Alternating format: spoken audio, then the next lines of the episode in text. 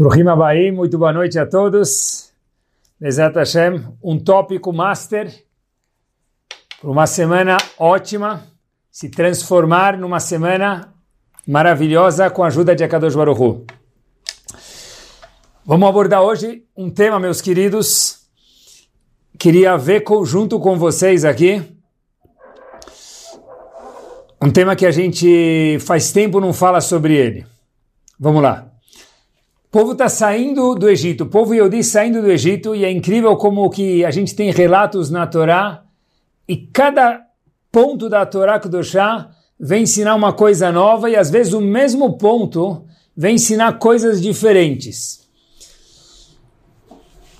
Quanto mais a gente consegue ver a Torá de uma forma macro, mais a gente consegue entender a beleza da Torá. Às vezes a gente foca num detalhe único, de um ponto, e é bonito e é importante. Mas eu sempre fico maravilhado em ver a Torá de uma forma mais panorâmica, mais aberta, óbvio, no prisma dos nossos sábios. Voltando, o povo estava saindo do Egito 3.500 anos atrás. História velha, mas lição atual. E sabe quando a gente vai embora de uma, sai de uma situação que é incômoda para gente, qualquer situação, a gente fica se distanciando ao máximo. A pessoa passou por um lugar e teve uma experiência ruim na vida. Às vezes, no subconsciente, a pessoa desvia daquele lugar. Tem pessoas que a gente não gosta.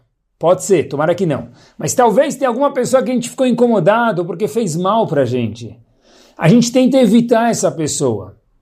Pensamentos não bons, tem que evitar eles. E olha que interessante, lugares não bons também te evita eles. O povo está saindo do Egito. E de repente, uma experiência nada de bom. 210 anos de escravidão. É bisavô, avô, pai, filho, muitas gerações. Povo quer esquecer isso aqui, nunca mais passar por lá. Quero me desconectar disso daqui, não quero ter nada mais a ver com esse Egito. Por favor, help. Fora, tchau. Delete. Tuft. A maior distância disso daqui, como qualquer experiência ruim, o cérebro quer se desconectar disso, como é de se entender. Porque a gente procura, e por que não, prazeres.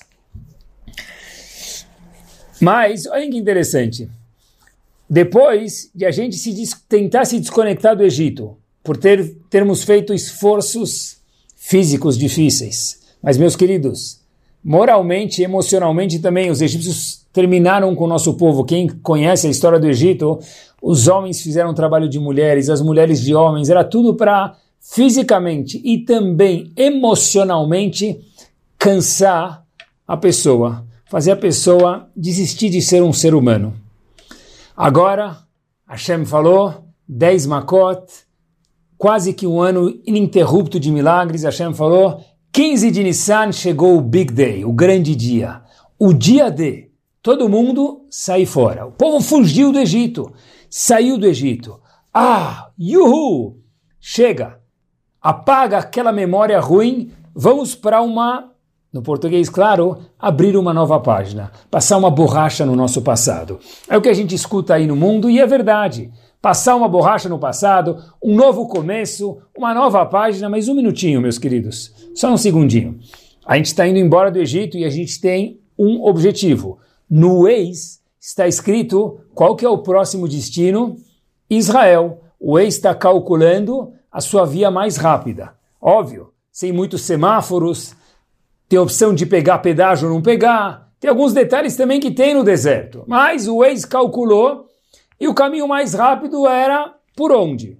Disse o Waze para a gente, meus queridos, se a gente pegar um mapa, olha, você saindo do Egito em direção a Israel, você pega o Nordeste, beirando a costa do Mediterrâneo, você vai passar pelo, por alguns povos, dentre, dentre eles os Pristim, ou mais conhecidos pelos filisteus em português, tanto faz.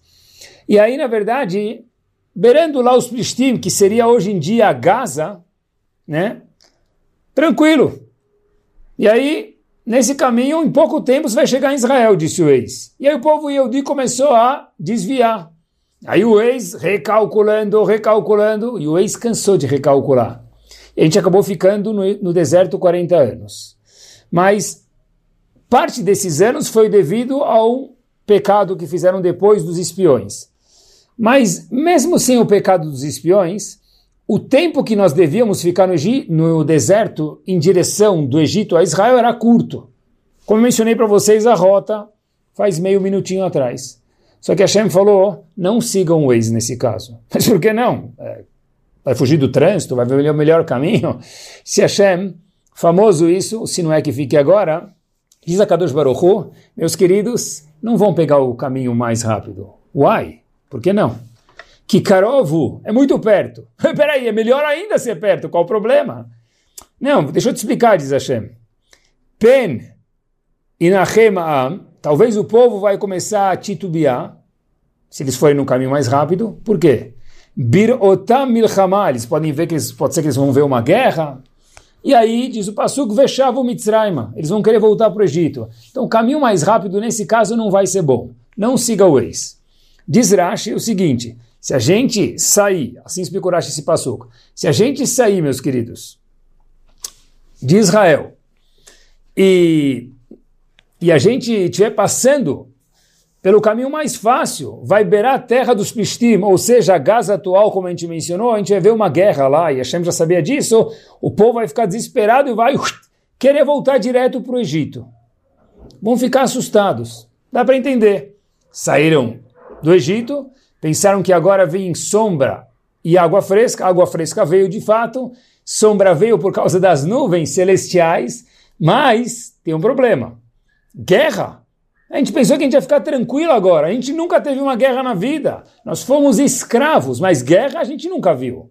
Então, Hashem falou: vamos fazer um caminho mais longo. É longo, é chato, mas não vai passar por essa situação. Assim diz Rashi, senão o povo vai querer voltar para o Egito. Assim diz Rashi. Porém, meus queridos, um dos Chachamim mais recentes a nós, no século 21, foi o Rav de Dvinsk. Ele tem uma obra no seu, no, no Humash, a obra dele é chamada Meshech Chokhmah. O Meshech Chokhmah fala uma observação bomba nesse passuco. Mesmo passuco, outra visão. Olhem que master, queridos. Óbvio que talvez paralela com a visão do Rashi, não contradiz, mas é outra visão. Diz o Mestre Chokhmah o seguinte, olhem que bomba.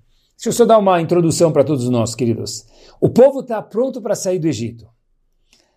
Pergunta o Mestre Chokhmah o seguinte, o que aconteceria se eles chegassem perto dos Plishtim e vissem uma guerra? Por enquanto, parecido com Rashi. Mas, não só uma guerra. Eles iam ver outros povos, povos estranhos, com valores diferentes do que a Kadosh Baruch Hu ensinou para eles nesse último ano e que Hashem espera deles. Talvez valores diferentes do que apareceu e aparecerá no Har Sinai, na outorga da Torá, os dez mandamentos que a gente já conhecia, ou Temunah em Hashem, que isso Hashem já pediu da gente antes de sair do Egito, confiar em Hashem, e alguns valores que Hashem deu para a gente. Peraí, se a gente chegar e passar pelos Plishtim, que tinham valores completamente diferentes do que a Torá queria que nós tivéssemos como um novo povo, que, que aconteceu? O que aconteceria? Pergunta o Mestre Rohmah, um povo que viveu 210 anos como escravo no Egito, atenção, vendo idolatria. a idolatria é isso mesmo, Avodazará, o primeiro mandamento. Eu sou teu Deus. O segundo, não tenha outro Deus. Mandamento que, inclusive, para não Yehudim é grave demais fazer idolatria. Hashem falou, você viveu 210 anos no Egito. Olhem que bomba, diz o Mestre Chokhmah. Vendo idolatria. E, na verdade, agora eu vou te transformar, povo Yehudi, num Eved Hashem, num Yehudi, num estralo. Diz o Mestre Chokhmah, sorry, mas isso não existe. Porque ninguém vai do branco para o preto, da água para o vinho, de ser um escravo para ser um Eved Hashem da noite para o dia. Ou seja, diz o Mestre Chokhmah, Hashem disse para o povo e para Moshe Rabbeinu, nesse caso não vai dar para seguir o Google Maps nem o Waze. Por que não? Penirotam milchama, vocês vão ver guerra, vão ver de valores diferentes. E aí? Hum, o que, que vai acontecer? Diz o Mestre Chokhmah, antes de te contar o que, que vai acontecer, eu vou te contar como não fazer acontecer. Faz um caminho mais longe. Sem passar por nenhum povo fica offline por um tempo maior. Fica mais comigo, diz Hashem, com vocês próprios, sem ter influência de nenhum outro povo. Aí sim, vocês vão conseguir amadurecer ideias novas, que Kadush Baruch está com a gente, internalizar os milagres, quem manda no mundo de verdade, e aí sim, diz a Kadush Baruch aí sim vocês vão poder ter uma vida com outros povos, chegando em Israel, ou dentro de Israel com valores diferentes. Mas antes disso não dá. Por isso que a Baruch falou para a gente, não sai pelo Nordeste, pela costa do Mediterrâneo, passando por Gaza, chegando diretamente em Israel. Dá, geograficamente dá, mas emocionalmente não funciona. Mas Shechurma traz uma prova impactante de quanto a gente precisa de tempo para amadurecer ideias. 50 dias depois de sair do Egito. Mas não esqueçam que já tinham passado, já tinha passado um ano de milagres ininterruptos. Todo mundo conhece a musiquinha Dam Tsefardei Akinim Marov. É isso aí. Dez milagres onde os egípcios falaram Salamat, vai embora, porque a gente já viu que isso é um deus e não é uma magia. 50 dias depois, o povo está indo receber a Torá que é o objetivo de sair do Egito. E, meus queridos, na hora do recebimento da Torá, a melhor banda do mundo, o melhor buffet e a melhor decoração. Óbvio que espiritualmente falando. A banda é a música de Hashem, é a voz de Hashem. O buffet vão ser as leis que vão ser servidas, leis divinas, eternas, que nunca mudam, perfeitas. E óbvio que a decoração, de fato, tinha decoração. No Har Sinai haviam flores, flores lindas, para agradar os olhos do povo, porque nós somos físicos. E por que não um ambiente e um local agradável? Até que Hashem mostra para o povo algo que a gente aproveita para aprender a tradução. Diz a Torá Kudoshá, logo antes da entrega da Torá, Ata hor etaladat. Você música que muitos cantam quando a Torá sai no Beta Knesset, cada um conforme a melodia dele, não vou cantar aqui, mas a Taoret Ladat que Hashem Elohim. Agora você vai saber, essa frase está na Torá, ela aconteceu na outorga da Torá. Mais uma vez, a Taoret Ladat, você agora, Yehudi, conheceu que Hashem Elohim. Deus é o único. En odmi elevador, não tem ninguém fora Kadosh Baruch Hu. Como assim? O que aconteceu para a gente saber que só tem um Deus? Dizem nossos sábios, Hashem abriu os sete céus. Um, dois, três, quatro, cinco, seis, sete. Tudo que tem. E de alguma forma todo o povo olhou para cima e viu que lá em cima só tem o trono de Hashem. Não existe mais nenhum outro Deus. Não existe mais nenhuma outra força, não existe nada mais que comanda o mundo. O povo teve três dias de preparação para isso. E é um, foi um cenário que a gente fala todos os dias quando tira a Torá no Betacneset. Hatauretaladat. Olha, nós, você, povo Yehudi, nós vimos que só tem um Big Boss no mundo, Hashem.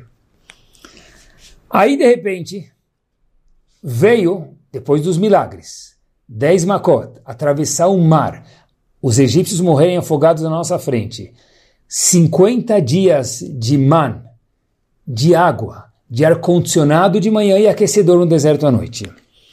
Vem um grupo de mais ou menos duas mil pessoas e agita um piquete por aí. Todo mundo foi olhar, e não é só daquela época, de hoje, já é um interesse já antigo. Fizeram um motim lá e todo mundo foi ver o, o Egel, aquele bezerro de ouro. Meus queridos, quem foi contra a idolatria chamada bezerro de ouro? Que, de novo, pecado capital Pecado com Yehudi, um dos três precisa dar a vida por ele. Quem falou, peraí, Avodazará, como assim? A gente acabou de sair do Egito, dez milagres, 50 dias non-stop de Hashem proteger a gente. Abertura do mar. Milagrosamente os egípcios morreram na nossa frente de novo. Peraí, não vamos fazer idolatria, não condiz. Quem foi contra meus querido, queridos a idolatria chamada Rita Egel, bezerro de ouro? Famoso? Hur, única pessoa. Hur foi contra e o povo matou ele. Não sobreviveu. Mas espera aí, não estou entendendo. Um ano de milagres. Hashem falou com a gente, mostrou que só tem ele no mundo. mostrou milagres non-stop.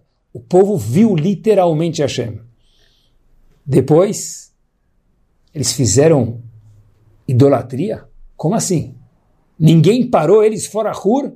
E Hur foi parar o povo e o povo matou Hur? Que absurdo! Diz o Meshech nada de absurdo.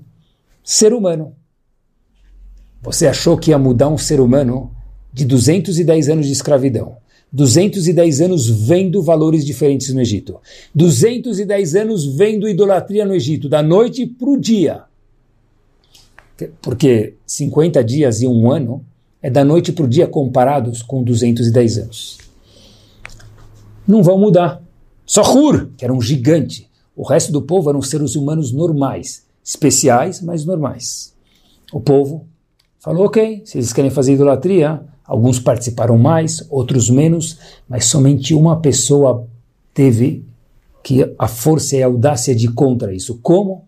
Porque, meus queridos, é preciso de tempo tempo e mais tempo para amadurecer uma ideia.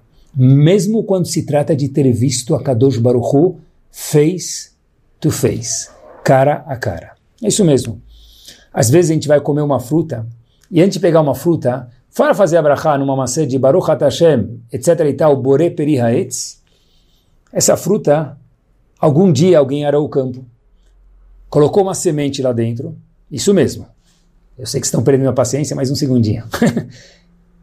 Plantou-se uma árvore, criou-se um fruto nessa árvore, mas ainda não é suficiente. O fruto teve que amadurecer, alguém tirar o fruto de lá, chegar no sacolão, na feira, onde for, e depois a gente comeu. É isso mesmo. A fruta precisou de um processo. A cabeça do ser humano precisa de tempo para amadurecer, assimilar internalizar ideias. Não é do, da noite para o dia. É isso mesmo. O ser humano precisa de tempo. Porque 210 anos não é só um switch para ir de escravo para Ben Horim livre. Diz Hashem, e assim explica o Mestre Chokhmah, por que Kadosh Baruch Hu não colocou a gente no ex? Ele falou para a gente, olha, você vai sair do Egito, meu querido, tchau, pega o caminho mais rápido. Quando a gente tem uma situação ruim, a gente quer se afastar daquela situação o mais rápido possível. Vai embora, nunca mais quero voltar aqui. O mais longe possível, disse Hashem, não vai rolar. Por quê? Que Karov é muito perto dos Plishtim. E aí? Vocês vão ver valores diferentes. Veshavu Mitzrayma, diz o Meshech você vai voltar para o Egito, porque eu vou tirar você do Egito, você ainda vai ter o Egito dentro de você. Não ganhamos nada. Só mudamos a peça do xadrez de uma casa para outra. Eu quero transformar o peão do xadrez num rei ou numa rainha. No caso, era o Yehudi, que era um peão no Egito. E nós nos transformamos em reis e rainhas do mundo, homens e mulheres. Mas, para isso, não é só mudar de um lugar para o outro, é adaptar as ideias. E para isso, disse o Mestre Chokhmah, não adianta seguir o caminho mais rápido. Observem algo comigo, algo genial. Olhem como a Torá ela é. Ah, isso é pouco ainda falar da Torá. Acho que seria proibido fazer isso da Torá, mas é o máximo que a gente pode fazer. A Torá é muito mais, obviamente, mas olhem que coisa de colocar um babador, meus queridos. Um passo adiante, a Torá tem alguns episódios que são muito famosos e outros que são matsumetsa. Né? Tem episódios que, na verdade, a gente costuma dizer porteiro de Genópolis conhece. E tem outros que às vezes, quem lê o Humash, às vezes, acaba passando despercebido. Here we go. Um dos episódios super famosos que tem na Torá Kedoshá, Parashat Hukat. O quê? Já conto para vocês, vão falar, ah, de novo? Todo mundo conhece esse, é esse mesmo. Povo está com sede, de uma forma bem sucinta. O povo está com sede, morrendo de sede, literalmente. No deserto, acabou o poço de Miriam, secou, desapareceu. O povo está com sede. De repente, Hashem fala para Moshe Rabbeinu, vai lá, por favor, tira a água da pedra, pega o bastão. E aí todo mundo conhece, de acordo com Rashi, pelo menos essa é a explicação, Moshe Rabbeinu bateu na pedra, em vez de falar com a pedra, e quando chega no aeroporto Ben Gurion em Israel, que era o sonho de Moshe Rabbeinu entrar em Israel, nada feito. Moshe Rabbeinu fica fora, porque ele desobedeceu a ordem de Hashem, ele bateu na pedra em vez de falar com a pedra. Muito grave bater na pedra. Velo hayamaim laeda, diz o Pasuk em Parashat Hukat. Não tinha água para o povo beber. Vai calor Moshe e Aaron, se juntaram em volta de Moshe e Aaron. Vai Yerevaam Moshe, o povo brigou com Moshe Rabbeinu, Moshe Rabbeinu bateu na pedra. E de acordo com Rashi, esse foi o erro. Moshe Rabbeinu perdeu o sonho de consumo da vida dele. Entrar em Israel por isso. Não, tenho bad news para todos os ouvintes aqui, meus queridos, porque, olha que interessante, o mesmo episódio aparece algum outro momento na Torá em Parashat Beshalach, em Sefer Shemot agora. O povo chega em Refidim, nome de um lugar, não tem água. De novo, literalmente morrendo de sede. A gente está no deserto, a gente está morrendo de sede. O que a gente faz? Moshe Rabbeinu fica triste e fala, ó, oh, o que, que eu faço agora? milhões de pessoas sem água. Não tem aquela maquininha que você coloca a moedinha e cai o refrigerante, cai a água. O que, que eu faço? Estou no deserto. O Xerabino fica assustadíssimo. Até diz, vocês estão brigando comigo? O que, que eu posso fazer? Eu não tenho água para dar para vocês. Kadosh Baruch fala para ele, calma, relax. Pega o bastão, vai lá na pedra e tira a água da pedra. Diz a Kadosh Baruch pega o bastão, veikita batzur, bate na pedra, vê a tsumimenu mai, e aí vai sair água. Moshe bate na pedra, sai água, e aí, obviamente, sarten. Todo mundo, Baruch Hashem, Sheakol, Niabid Varo, e... Ah, aquela sede é saciada. O único problema, meus queridos, é que nos dois episódios, em Parashat Beshalach e Parashat Hukat, são os dois que a gente mencionou, Hashem fala para Moshe Rabbeinu, pega o seu bastão, ambos. Moshe Rabbeinu, em Parashat Beshalach, bate na pedra. Hashem fala para ele, topíssimo, obrigado por ter feito a sua missão. Em Parashat Hukat, depois, a segunda vez que aparece o mesmo episódio, Hashem fala para Moshe Rabbeinu, pega o bastão, sim, pega o bastão, fala com a pedra e Moshe Rabbeinu bate na pedra. A pergunta é, por que, que na segunda vez teve que pegar o bastão para falar com a pedra? E mais uma pergunta, por que é tão grave bater na pedra? Se Hashem próprio me falou algumas parashiot atrás, para que eu bata na pedra. Talvez Moshe Rabbeinu se confundiu. A primeira vez Hashem falou para ele bater na pedra, na segunda vez ele acabou batendo. Isso é razão para não entrar em Israel e perder o sonho de consumo do maior homem da humanidade, Moshe Rabbeinu no caso? Ma nishtana. O que, que mudou? Resposta, eu acho que é simples. 40 anos passaram-se. É o seguinte, eu explico. Parashat Beshalach, o povo está recém saído do Egito, a primeira vez. Não temos água. O que, a gente faz? Moshe Rabbeinu fala para o povo, não sei. Hashem fala para Moshe Rabbeinu, meu querido, pega o bastão, bate na pedra. Ok? Por quê? Porque qual é o idioma que o povo conhecia na saída do Egito? Francês? Pode ser. Mais ou menos. Árabe? Pode ser. Mas o, o idioma mãe de todos nós no Egito era o idioma corporal. Nem o francês, nem o árabe. Isso mesmo. A linguagem corporal. O idioma do tapa. 210 anos de escravos, escravidão. Qualquer virada à direita ou à esquerda não requisitada era uma chicotada, era um tapa. A única linguagem que nós conhecíamos, o nosso linguajar no Egito, era o linguajar corporal. 210 anos passaram-se no Egito. A gente assimilou isso. Era isso que nós conhecíamos. Moshe Rabbeinu, o povo vira para ele e fala, não temos água. Hashem fala, simples, bate na pedra. porque é a única linguagem que o povo entende. Mas espera aí, o povo agora já é livre. Um minutinho. Parece que são livres. Porque um povo que ficou escravo por 210 anos logo ao sair do Egito, em Parashat Beshalach, não pode ser chamado de emocionalmente livre. Talvez fisicamente, emocionalmente ainda não. Moshe Rabbeinu bate na pedra. Essa é a linguagem que o povo entende assim que eles vão assimilar a ideia. Ok. 40 anos depois, uhum, isso mesmo, o mesmo episódio. Hashem fala para Moshe Rabbeinu, querido, acabou a água, o que, que você vai fazer? Moshe Rabbeinu fala, I do not know, help me. Hashem fala, ok, pega o bastão, isso mesmo, pega o bastão, só que agora fala com a pedra. Por quê? Porque Hashem falou, 40 anos no deserto, vendo meus milagres, longe daquelas ideias passadas e valores passados, agora sim já deu tempo para o fruto da liberdade florescer, criar frutos e ficar maduro na cabeça de cada um. Agora eu espero que o povo se comporte de forma diferente. Moshe Rabbeinu batendo na pedra está falando para o povo que vocês ainda continuam sendo escravos. O que funciona é só o tapa, é só linguagem corporal. Por isso que foi grave porque Moshe Rabbeinu ainda estava lidando com eles. Óbvio, no nível top de Moshe Rabbeinu, foi um erro pequenininho, mas para a gente aprender a Torá conta, Moshe Rabbeinu, olhem que bomba, estava lidando com eles como escravos ainda. Então Hashem falou, erro grave, fatal.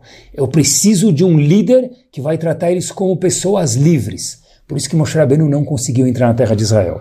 Agora ficou uma pergunta. Mas por que na segunda vez Hashem falou, pega o bastão e fala com a pedra? Porque a Kadosh Baruch Hu quis mostrar isso mesmo.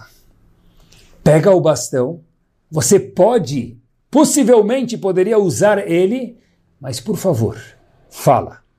Não é que você está falando por falta de opção. Você pode bater, mas fala. Moshe Rabbeinu, obviamente no nível topíssimo dele, fez um erro minúsculo, e a Torá conta para a gente aprender, de acabar de perder a oportunidade de dar o diploma para cada um dos escravos de ex-escravos e agora livres 40 anos depois. Ou seja, o que mudou foi uma, o amadurecimento da ideia. Primeira vez Hashem falou, bate na pedra. Vocês acabaram de sair do Egito, ainda são escravos. Talvez fisicamente não, mas do resto é tudo igual. As mesmas ideias. Fato é que eu nem deixei vocês passarem por, pela terra dos Plishtim ou por idolatria, porque eu sei que vocês iam cair na armadilha. Porque é impossível, depois de um ano de milagres, muito pouco comparado com 210 anos. Agora, 40 anos depois no Egito, Hashem já falou, eu espero que vocês possam conversar sem as mãos. Pega o bastão, lembra que ele existe, mas não precisa mais usar. Agora é com a boca, porque agora passaram-se 40 anos e já deu paciência, já deu tempo para assimilar as ideias. E, obviamente, que o tópico de hoje é tratar o ser humano como um ser humano. Mesmo o maior dos seres humanos, que não o chamado Dordea, aquela geração gigante que é a geração que saiu do Egito, era uma geração espiritualmente falando topíssima, gigante. Ainda assim, eram seres humanos. E se eles precisavam de tempo paciência para assimilar as ideias, para crescer, para se transformar em algo maior, meus queridos, e nós? Como é que fica a história no século 21? Sabe que às vezes eu escuto de jovens me perguntarem, Rabino, se eu tivesse é, Avram Avinu, Moshe Rabbeinu, pessoas grandes, mas Rabino, falo, fala, pode falar. Eles falam, olha, não é por mal, mas se eu tivesse Hashem conversando comigo, eu também seria Moshe Rabbeinu, talvez, né? Alguma coisa perto disso, vai, vamos falar assim. Ou Avram Avinu, pelo menos na visão de um adolescente. Legal, fico feliz que você acha que você pode ser Avram Avinu, Moshe Rabbeinu. Sonhar é sempre bom e algum dia pode chegar bem perto. Mas eu falo para eles, é verdade. Hashem falou com eles e não com a gente ainda. Mas, de forma explícita. Mas, eu pergunto para eles qual foi a primeira vez que Hashem falou com Avram Avinu? Aí eles falam, não sei. E a resposta é 75 anos de idade. E com Moshe Rabbeinu, 80 anos de idade. Se a gente se comportar igual a Avram Avinu, Moshe Rabbeinu até os 75 anos e 80 respectivamente, talvez Bezat Hashem, pode ser que a gente vire e vai virar Avram Avinu e Moshe Rabbeinu. Isso mesmo. O, que, o Avram Avinu que existe dentro da gente, certeza, e o Moshe Rabbeinu também. Ah, mas Moshe Rabbeinu, é, ele trabalhou 80 anos de musculação para depois poder correr na maratona de Akadosh Baruch Hu. Avram Avinu ficou 75 anos tendo paciência e trabalhando e malhando e fazendo muita musculação contra o mundo inteiro pensando diferente. Avram Ivri, todo mundo de um lado e Avram Avinu Ivri do outro lado, sozinho. Era no português claro, era um contra a rapa. 75 anos de vida. Isso mesmo. O ano tinha 365 dias. Isso mesmo, vezes 75, é isso mesmo. Depois disso, a Kadosh Baruch apareceu para ele. Por que é importante a gente lembrar isso? Porque às vezes a gente fala, olha, ah, eu estou estudando Mishnah, Gemara, Mussar, ou uma mulher, eu estou falando Teilim todos os dias, eu estou me cuidando de não falar Shonará, e eu não vejo que eu estou crescendo. Eu não vejo. Eu não estou vendo nenhum crescimento. A resposta, qual que é? Tenha paciência. Calma, relax, porque vai chegar lá. Ah, mas, poxa, eu investi num projeto, seja ele financeiro, para o meu bem financeiro, econômico, ou, me permitam, Leavdil, sem comparação, investir na escola, tempo, ou emoções, ou dinheiro, ou os três. Ou na sinagoga, ou num novo colel, ou num colel velho. E eu não estou vendo retorno. Eu não vejo retorno disso. Falam que é importante a escola judaica, é importante o colel, é importante shurim na sinagoga, é importante melhorar a mesa de Shabbat, eu melhorei, mas eu não vejo diferença nos meus filhos. É importante estudar Mussar e eu não me vejo mais calmo. É importante estudar Mussar e eu não me vejo mais sorridente. E como é que fica? A resposta é o que Hashem falou. Não dá para mudar um escravo para alguém livre em um ano. 210 anos não se tiram em um ano. 10, 20, 30, 40 anos de vida, meus queridos, cada um com os nossos hábitos, não se tira em 40 minutos. A única coisa que existe express e rápido é, infelizmente, Minyan Express, que fazem muitas vezes, ou é, emagreça 20 quilos em 20 minutos. Pode ser. Não sei se funciona, mas é só isso. Do resto, leva tempo. E a Kadosh Baruch fala, eu considero esse tempo. Qual a maior prova do mundo que a Hashem sabe que a gente precisa de tempo? Acompanhe comigo. Simplíssimo. O fato é que nós precisamos viver 120 anos com saúde. A gente vive 120 anos para quê? Para comer 120 bolos, também, sartén, bom apetite, de aniversário. Mas 120 anos é porque a Hashem sabe que demora para a pessoa melhorar e crescer. Meus queridos, eu estudo e não vejo crescimento. Cada página de Gmará é uma conquista, mentira. Cada linha de Gmará é uma conquista, mentira.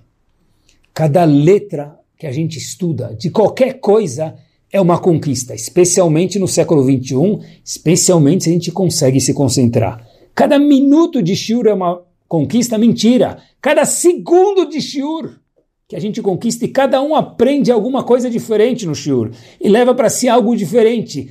Isso não vale milhões, isso vale bilhões, meus queridos. Mas para ter crescimento demora. A gente cresce cada segundo, cada letra, mas eu não vejo. É igual nos nossos filhos. A gente vê crescimento nos nossos filhos? É, não vejo. Até que o vizinho, a vizinha fala: Uau, olha como ele cresceu. Peraí, eu não vi ele crescer. Quem vive perto da criança não percebe, quem vive longe vê, ele menos percebe. Nós vivemos com a nossa casa, com a nossa família, com a nossa empresa 24 horas por dia, 7 dias por semana. Com a empresa espero que seja 6 ou 5, mas é isso.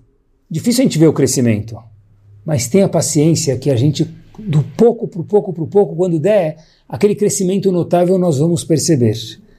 A paciência é necessária para a sinagoga, a paciência é necessária para o colel, para a escola, para os nossos filhos. E a paciência é necessária conosco. Isso mesmo. Sabe, muitas vezes a gente está estudando alguma coisa, a gente está fazendo um projeto, a gente está esperando o grande ciúme, a finalização. Eu acho que o ciúme é muito importante.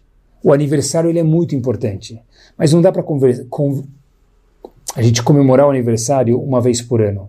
E o resto dos dias do ano? Fica fraco. Tá bom. O processo tem que ser comemorado. É isso mesmo.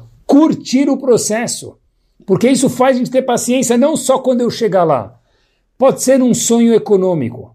Pode ser, Leavdil, num sonho de terminar uma Gmará. Não precisa ser sempre a menor Gmará. Ah, mas eu ainda não terminei a Gmará. Who cares? Cada palavra de Torá que nós estudamos, meus queridos, cada letra é um sium por si só. Não precisa estudar sempre a menor Gmará. Cada capítulo, cada letra é um sium. Aprender a apreciar o processo. É isso mesmo. O processo de emagrecimento, o processo de crescimento da esposa, o pro, da, da, empresa, desculpem, o processo de crescimento do shalom da pessoa, o processo de crescimento das midó das pessoas, não só quando eu chegar lá, o caminho também merece uma comemoração. E quando a gente fala de paciência, é impossível pular isso que eu queria falar para vocês e para mim mesmo com carinho. O mundo está cada vez mais. Precisamos ter mais diplomas, mais formação e é necessário. Mais cursos, mais atualização. Tem que estar tá sempre aprendendo. Todo mundo, médico, não médico, todo mundo. Que o business muda, a mercadoria muda, o cliente muda. Seja o cliente no centro da cidade, seja o meu cliente, entre aspas, meu aluno, seja o cliente meu filho, seja o cliente minha lá, para tudo isso é verdade. O cliente muda, o produto muda, nós precisamos mudar também, adequar e precisamos sempre estar estudando. Agora, olha que interessante. Com esse mundo mais emancipado, mais competitivo, que tem que estar cada vez mais preparado, tem uma coisa que não mudou. O celular mudou, tudo mudou. A tecnologia avançou, tudo. Uma coisa que fiquei pensando que não mudou é carteira de motorista. O cara quer dirigir, homem ou mulher, cada país é diferente, mas vamos falar no Brasil, 18 anos. Mas ainda assim, não autorizaram a dirigir com 16, 15, 14. Bom, mas a gente está muito mais desenvolvido. Podiam talvez fazer com 16, com 15, eu não sei por que, que não fazem, mas talvez a ideia que seja, pode ser, que por mais desenvolvido que a pessoa seja, mais estudioso que ele chega, seja, o cérebro precisa de um tempo para chegar num momento para poder entender reflexo e outras coisas para poder colocar a sua vida em segurança e a dos outros também. Não sei se essa é a razão, mas certeza que pode ser um bom chute. A criança também precisa de tempo, nossos filhos precisam de tempo para poder debater problemas, lidar com problemas, apresentar problemas, verbalizar sentimentos. É, ele não me conta. Calma, precisa de tempo para poder te contar. Tempo hábil, gostoso na conversa e tempo de maturidade também. Precisa de tempo para um casal poder se aproximar. Precisa de tempo. Ah, mas eu casei e falaram que no Sheva Brachot. É, falaram muita coisa no Sheva Brachot. Mas junto com tudo que falaram que mil por cento é verdade, isso a gente precisa colocar na panela e ferver isso por dias, meses e anos. O povo precisou de 40 anos para amadurecer. A gente não pode ter com nossos filhos, com o nosso cônjuge, com nossos empregados, um tempo para amadurecer? Precisa. Não dá para tirar um escravo com Hashem, com milagres, e transformar ele em livre. Quanto mais ainda nós, seres humanos, sem Hashem se revelar reveladamente com a gente, pessoal. É isso mesmo. Às vezes a gente escuta um pai falando para uma criança, ou uma mãe, tanto faz, ou esperando de uma criança mesmo sem falar, que é tão grave quanto, você já está na idade de... Peraí, será que ele já está na idade de... Se alguma coisa mudou na nossa época, para antigamente é que antes a idade acontecia antes agora tem que ter mais tempo, não o contrário. Isso mesmo. Lá quando eu era pequeno, meu avô já sustentava a casa com 15 anos de idade. Agora ele vai casar e aí o pai vai continuar sustentando ele por alguns anos. É normal isso. Bezat Hashem, Hashem debrahá para todos poderem fazer isso no começo. Precisa. Mas a gente não pode deixar os filhos serem preguiçosos, não. Mas tem que dar tempo. Será que ele consegue de fato apresentar problemas, lidar com problemas com 15 anos de idade? Talvez precisa de um tempo a mais para amadurecer. Talvez a gente não pode cobrar isso deles, pessoal. Se a gente pula uma fase com os nossos filhos, ele não precisa mais brincar. Tá bom, já é adulto, pula essa brincadeira, pula o carrinho no chão, pula o joguinho, pula o esconde-esconde, pula o pega-pega, não o virtual, o de verdade, tá bom? Pula o gritar no jogo, pula o ficar frustrado que os amigos riram da cara dele ou dela. Pula o estágio, meu querido de voltar chateado em casa que não chutou a bola no gol. Acontece na vida. Se a gente pular isso, esses estágios que nós pulamos de forma errada vão refletir o resto da vida. Porque a palavra savlanut quer dizer paciência, mas ela vem, nossos sábios dizem, da palavra sovel, carregar. Tem alguns estágios na vida que precisam ser carregados e trabalhados com ele, não pular eles paciência com os outros. Isso mesmo. Paciência com as midot. Paciência é o contrário, vale notar aqui na fase final do shiur, de ansiedade. Isso mesmo. Se o sinalzinho do WhatsApp ficou um reloginho e a mensagem não foi mandada, ou se ela foi enviada e o outro não leu ainda, tenha paciência. Isso mesmo. Isso mesmo. Quando a gente aperta o botão do elevador, eu sei que é um instinto. Mas a gente está aqui para trabalhar nosso instinto. Duas ou três vezes ele não chega mais rápido. Talvez isso é trabalhar a paciência. Quando alguém pede para a gente, fala desce que eu já estou chegando, e a gente desce e ele não chega, vamos olhar o celular 20 vezes. Conta até 30, 60, pensa numa música, escuta uma música para trabalhar a me dar de paciência. Trabalhar a me dar de paciência. Se todo dia ele chega atrasado é incômodo, ok, mas uma vez trabalha a me dar de paciência olhar o relógio duas, três, quatro, cinco vezes não faz as coisas chegarem mais rápido. É isso, é, não é fácil, não é nosso instinto, mas é o estilo de hoje. Sabe que as maiorias, a maioria, a maioria das coisas da vida, nos relacionamentos não funcionam como aquela cola super bonder. Colou um minuto, ficou. Se segurar ainda com o dedo, fica manchado o dedo, cuidado. Mas na vida não é assim. Tem que esperar. Coisas saudáveis vêm com o tempo. Ganhar na Mega Sena da noite para o dia. Poucos ganham, não sei se ganham. Ser uma empresa saudável, um casamento saudável, ter filhos saudáveis, ser uma pessoa saudável é dar paciência aos outros e a si mesmo. É isso mesmo. E com isso nós terminamos paciência com os outros, com nós mesmos e por último, paciência com a Kadosh Baruch Hu. Sério? Hashem precisa de paciência? Não. Nós precisamos ter paciência com ele maiúsculo. Como assim? Exemplifico. Eu rezei e eu não fui atendido. Eu fui um dos únicos do meu grupo, da minha classe, da minha grupo de convivência social, que melhorou o Shabat e eu ainda não fui atendido com algo que eu pedi. Me contaram que se a pessoa estuda duas alachot de Lashonará, isso é verdade. Por dia, duas, não três, duas. Em português, sim, o que for, em inglês, japonês, o que for. Pode ser até sem hebraico. Duas alachot por dia, faz um pedido, pede para Kadosh Baruch Hu, estuda, vai ver o que vai acontecer. Mas ainda não aconteceu. Tenha paciência com Hashem. Porque nada na vida de importante, de gostoso, de impactante na vida da pessoa acontece da noite para o dia. Sabe que, falando em paciência, uma vez eu vi um slogan que estava escrito: Paciência é meu segundo nome. Meu primeiro nome é Sem, S-E-M, sem paciência. na verdade é isso mesmo. Pessoal, paciência em casa. Poxa vida, só chega em casa e as crianças estão gritando. Se a gente antecipar, eu acho, eu sei que não é fácil, mas saber que criança grita, criança brinca e criança briga também. Então, quando eu vou na rua e eu sei que vai, vão ter três semáforos no caminho, eu não fico bravo, porque eu já estou esperado que vai ter três semáforos. Eu sei que tem que pegar o elevador para descer da minha casa, eu não penso em pular pela janela. Se a gente antecipa a situação um pouquinho antes, isso ajuda e faz com que a pessoa seja mais calma. Sabe que uma vez eu vi, paciência é igual Coca-Cola. No começo era normal, depois ficou light e no fim chegou a ser zero. Mas, ainda assim, meus queridos, paciência com os outros e paciência com a Kadosh Baruch Hu. Dar tempo ao tempo. Escutem essa história e com ela nós fechamos Bezrat Hashem com chave de ouro. História verdadeiríssima.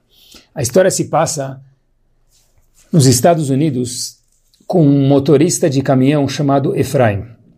Efraim está dirigindo o caminhão dele numa nevasca gigante, tempestade de neve, um caminhão de frangos carregando frangos da Pensilvânia para Nova York, distância considerável. De repente começa aquela tempestade e Efraim avista no acostamento da estrada um carro parado. Foi corajoso, porque vai lá saber o que tem lá dentro, se é perigoso ou não, mas Efraim, caminhoneiro, gosta de ajudar os outros, parou para ajudar, encostar e dar uma olhada naquele carro que estava parado. Viu um carro, pai, mãe, aparentemente era o que era, um casal, com três crianças atrás. O carro não ligava, estava preso naquela tempestade. Efraim fala para eles: Olha, entra no meu caminhão, vamos se apertar um pouquinho e eu vou levar vocês. Levar para onde? Deixo vocês num hotel, vocês dormem aqui. Amanhã, quando o tempo melhorar, vocês chamam um guincho para rebocar o carro. A família falou: Mas a gente nem te conhece, você vai fazer isso para a gente? Falou: Claro, por que não? Entram no hotel, Efraim encosta no hotel, a moça do hotel diz, olha meu querido, o hotel está lotado, porque igual que teve tempestade de neve para vocês, teve para todo mundo, todo mundo decidiu parar, dormir aqui à noite antes de continuar a viagem. Efraim fala para ele, tá bom, aonde é o próximo hotel? A moça do hotel diz, olha, 20 quilômetros lá para frente, nessa tempestade, não sei nem se vocês chegam lá agora. Efraim fala, por favor, ela fala, não tenho lugar. Efraim fala, eu te pago. Fala assim, eu sei que você me paga, mas não tem lugar para acomodar essa família. Efraim diz, e que tal no lobby, no hall do hotel? Ela falou, você vai pagar uma noite por isso? Efraim falou, eu pago. Efraim acomodou aquele casal que ele nem conhecia, com três crianças, no hall do hotel, deixou eles lá e foi embora para a viagem dele. Meus queridos, ter paciência com tudo na vida é uma delícia pessoa vive melhor e mais feliz. E as coisas, Bezat Hashem, quem sabe? 20 anos depois. Preste atenção e com isso nós terminamos. Mesma estrada, mesmo Efraim, 20 anos mais velho, uma diferença. Agora com caminhão zero quilômetros. Pensilvânia, Nova York. Transportando agora não mais frangos, outra coisa dirigindo, recém saído da concessionária, tão feliz, esqueceu de olhar o pino da gasolina, o medidor de gasolina. Efraim, dirigindo, fala Bezat Hashem, Tfilat Shira Malot, que ele vai chegar até Elim no próximo posto de gasolina, mas sem tempestade de neve, clima ameno, magnífico, o caminhão fica sem gasolina, Efraim encosta no acostamento, esperando alguém vir ajudar ele, outro caminhoneiro. De repente, meus queridos, encosta um carro lá do lado, 20 anos depois. E eles falam, qual o problema? Falou, olha, acabou minha gasolina, caminhão novo, eu estava tão feliz que eu nem olhei o ponteiro da gasolina, o medidor. E eu estou sem gasolina. Eles falam, uau, você é um cara de sorte, porque a gente tem aqui um galão nosso, e a gente pode passar um pouquinho de gasolina do nosso galão aqui que a gente tem para você você poder chegar até o seu próximo destino. Efraim fala, uau, são muito gentis, eu queria pagar para vocês. Ele fala, não, não precisa pagar. Ele fala, não, o serviço não, mas pelo menos quanto é o valor do, do litro de gasolina? Esse cidadão que foi ajudar Efraim, que obviamente não era Yehudi, falou para Efraim, Efraim, meu motorista, você não precisa pagar nada. Ele falou, mas por que não? Falou, porque eu sou religioso. E meu mentor,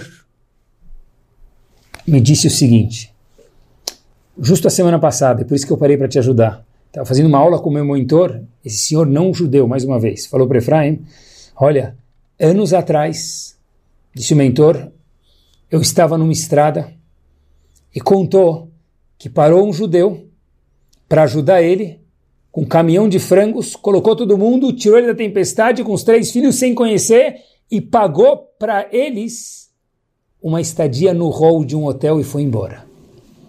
Ele falou: Eu quero retribuir a você, o Yehudi, por ter ajudado o meu mentor. Algum judeu aí da tua tribo ajudou o meu mentor, eu quero retribuir a você. Efraim começou a chorar e só ele entendeu. Porque não foi alguém da tribo dele que, que ajudou o pastor, aquele mentor. Foi o próprio Efraim que ajudou e 20 anos depois teve que ter paciência e não fez para ser recompensado. Mas tudo volta, a vida é um bumerangue, meus queridos, de coisas boas, Bezat Hashem. Kadosh Baruch Hu fez voltar. Tenhamos paciência, tenhamos brachot e que possamos ver aquela semente que nós plantamos todos os dias de emuná, de tefilá, de sorriso com nossa família, de tudo de bom com a nossa empresa e com a Kadosh Baruch Hu Leavdil, formando árvores, galhos e frutos maravilhosos. Semana magnífica a todos. Boa noite.